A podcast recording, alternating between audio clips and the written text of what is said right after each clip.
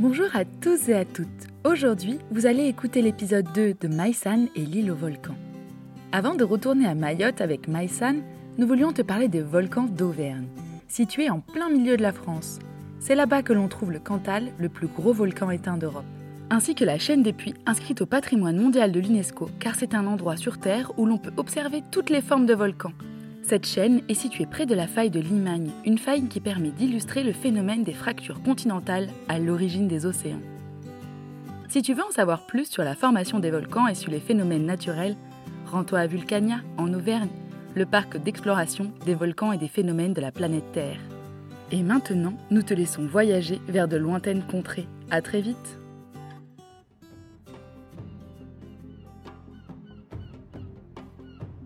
Un cri venu des profondeurs de la terre fait trembler les arbres et rouler les pierres.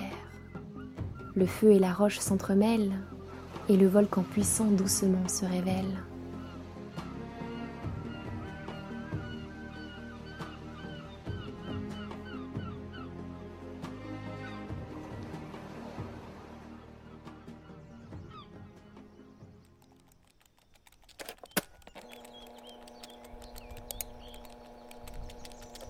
Maïsan sent tout à coup le laboratoire qui rentre en ébullition. Tout le monde s'agite autour d'elle. Shaima fait les 100 pas, le téléphone vissé à son oreille. Elle se démène pour avoir l'autorisation de partir en mer, mener une expédition sous-marine le plus vite possible. Elle est persuadée qu'un volcan sous-marin se cache dans les profondeurs au large de Mayotte et de l'île de Manamba. Oui, oui, c'est ça. Nous aimerions partir rapidement pour aller vérifier ça. Bah, nous en profiterons pour aller faire des relevés sur le volcan de Manamba, bien entendu. Mhm. Mhm. Hmm. Ah, très bien, très bien, merci beaucoup. Youpi s'exclame Shaima en raccrochant le téléphone. On a l'autorisation de partir en expédition. Et le départ est prévu demain matin. Nous ne serons pas seuls. Deux océanologues devraient partir avec nous. Dans un bruissement de feuilles, Peter imprime et classe les derniers relevés des sismomètres. Adeline déplie des cartes satellites et les superpose pour comparer les évolutions de la zone du volcan. Et Diri. Diri engloutit son paquet de bonbons islandais. Le regard dans le vide. Il a l'air un peu perdu et tout secoué. Maïsan s'approche de lui. Tu ne devrais pas préparer ton matériel d'exploration pour faire des prélèvements de lave et de gaz sur le volcan de Manamba? Si, si. Marmonne Diri en restant assis sur sa chaise et en avalant trois bonbons d'un coup. Mais tu sais, Maïsan, les expéditions sur les volcans, c'est pas une partie de plaisir. Hein? Il fait chaud et froid en même temps, ça sent bizarre. Souvent, il y a du brouillard. Il faut monter, monter, monter. Et puis, un volcan en activité, même le plus calme, est toujours imprévisible et dangereux. À ces mots, son visage s'assombrit. Mais là, ça va être génial, tu vas voir. On va explorer l'île de Manamba et puis après, on va prendre un sous-marin et wouh, on va descendre dans les profondeurs et on va peut-être voir des baleines si ça se trouve. Et puis on va... Hep, hep, hep. Lance Shaima en attrapant la conversation au vol alors qu'elle fouille dans un tiroir. Nous, on va peut-être faire tout ça, mais toi, tu as école, il me semble. Maïsan lève les yeux au ciel. Mais Shaima, on parle de la découverte d'un nouveau volcan sous-marin et tu voudrais me faire louper ça? Non, non, non, c'est hors de question que tu viennes avec nous. C'est une expédition de plusieurs jours et c'est beaucoup trop dangereux. Sur ces mots, elle traverse la pièce et ouvre un grand placard. Hum, où est-ce qu'on a rangé les pyroscopes? Maïsan se laisse tomber sur une chaise. Elle sait que quand Shaima dit non, il est inutile de négocier. Elle ne changera pas d'avis. Diri la console. Allez, allez, Maïsan, ne fais pas cette tête. hein. Je prendrai plein de photos de lave en fusion et je te ramènerai des extraits de roches étudiés. Hein. Et puis tu sais que le plus important eh, dans l'étude d'un volcan se passe ici, au laboratoire. La journée passe vite. Tout le monde est occupé à préparer l'expédition. Ils rangent soigneusement le matériel dans de grosses caisses en métal. Les extensiomètres pour mesurer les failles sur la surface du volcan, les magnétomètres pour mesurer les champs magnétiques, les inclinomètres et des tas d'autres instruments en hêtre. Lorsque Maïsan et Shaima sortent du laboratoire, le soleil est en train de glisser dans l'océan. L'air humide et chaud les enveloppe. Dis, Tata Shaima, je peux venir dormir chez toi ce soir Après, tu vas partir en expédition et je ne vais pas te voir pendant plusieurs jours. Bien sûr, Maïsan. Si tu veux, on cuisine un spaghetto volcan en fusion. Maïsan sourit. Le spaghetto volcan en fusion, c'est des pâtes enroulées sur elles-mêmes pour faire comme une petite montagne, et avec plein de sauce tomate pour faire la lave et des petites boulettes de viande pour faire les pierres volcaniques. C'est son plat préféré. Shaima habite une petite maison toute cabossée en haut de Mamoudzou. Dans le jardin, deux poules caquettent au pied d'un vieux bananier. Shaima pousse la porte de sa maison. Sur tous les murs, du sol au plafond, il y a des photos ou des peintures de volcans. Des volcans d'Afrique, des volcans d'Islande, des volcans d'Asie, des volcans d'Italie. Shaima a parcouru la terre entière pour les étudier. Elle dit toujours que de partir à la découverte d'un volcan, c'est comme d'aller sur une autre planète. On ne sait jamais ce que l'on va découvrir, et chaque volcan est différent. Il y en a des petits, des gros, des escarpés, des arrondis. Certains sont endormis, d'autres bien réveillés. Mais tous ont leurs secrets, et Shaima rêve de parler le langage de feu des volcans. Elle pose ses affaires dans la cuisine et sort une grande planche de bois pour couper des tomates.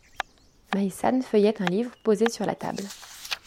Une vieille photo qui servait de marque-page glisse entre ses doigts. Maïsan y jette un coup d'œil. Sur la photo prise au sommet d'un volcan, trois personnes se tiennent les épaules en souriant. Maïsan reconnaît les cheveux frisés de sa tante, le regard malicieux de Diri et un homme grand et mince qui regarde l'objectif en souriant. Elle a l'impression de l'avoir déjà vu quelque part. Alors qu'elle cherche dans sa mémoire, son regard croise son reflet dans le miroir au-dessus de la bibliothèque. Mais j'ai les mêmes yeux, le même nez, la même bouche que cet homme. Remarque Maïsan. Au même moment, Shaima passe la tête par la porte de la cuisine.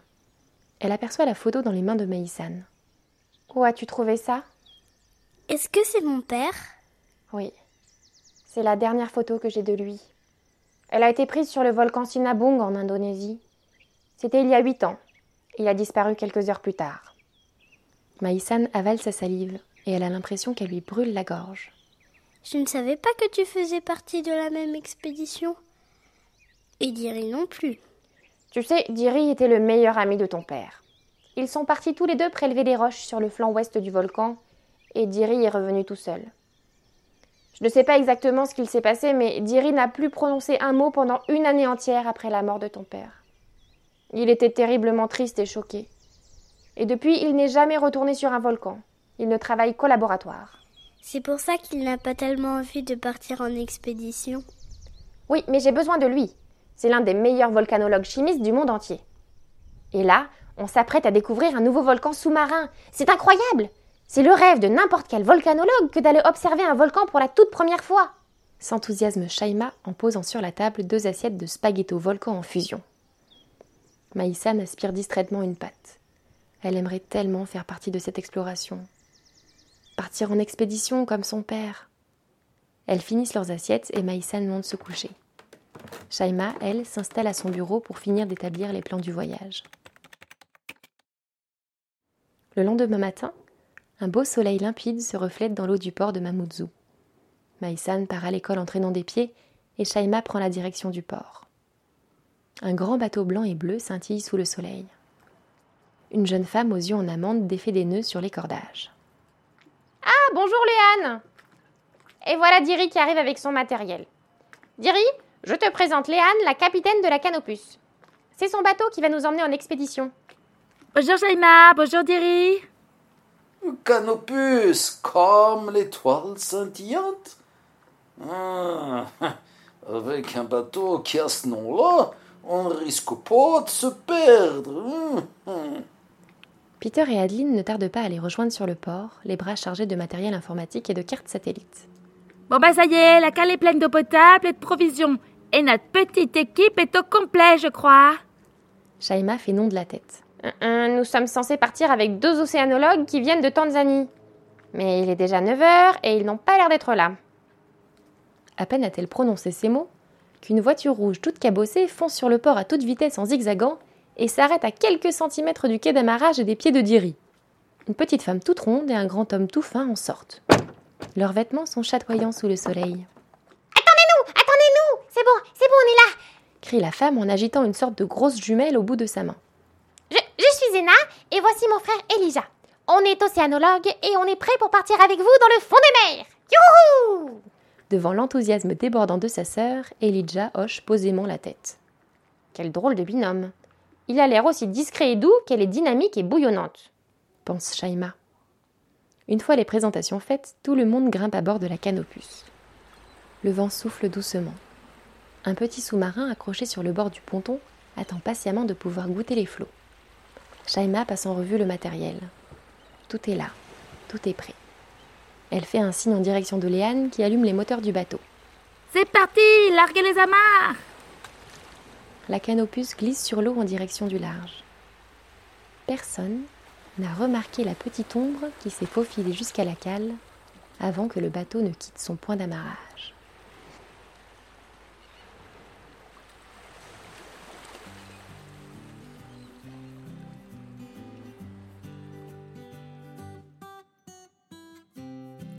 D'écouter Maïsan et l'île volcan. Nous espérons que cette histoire vous plaît.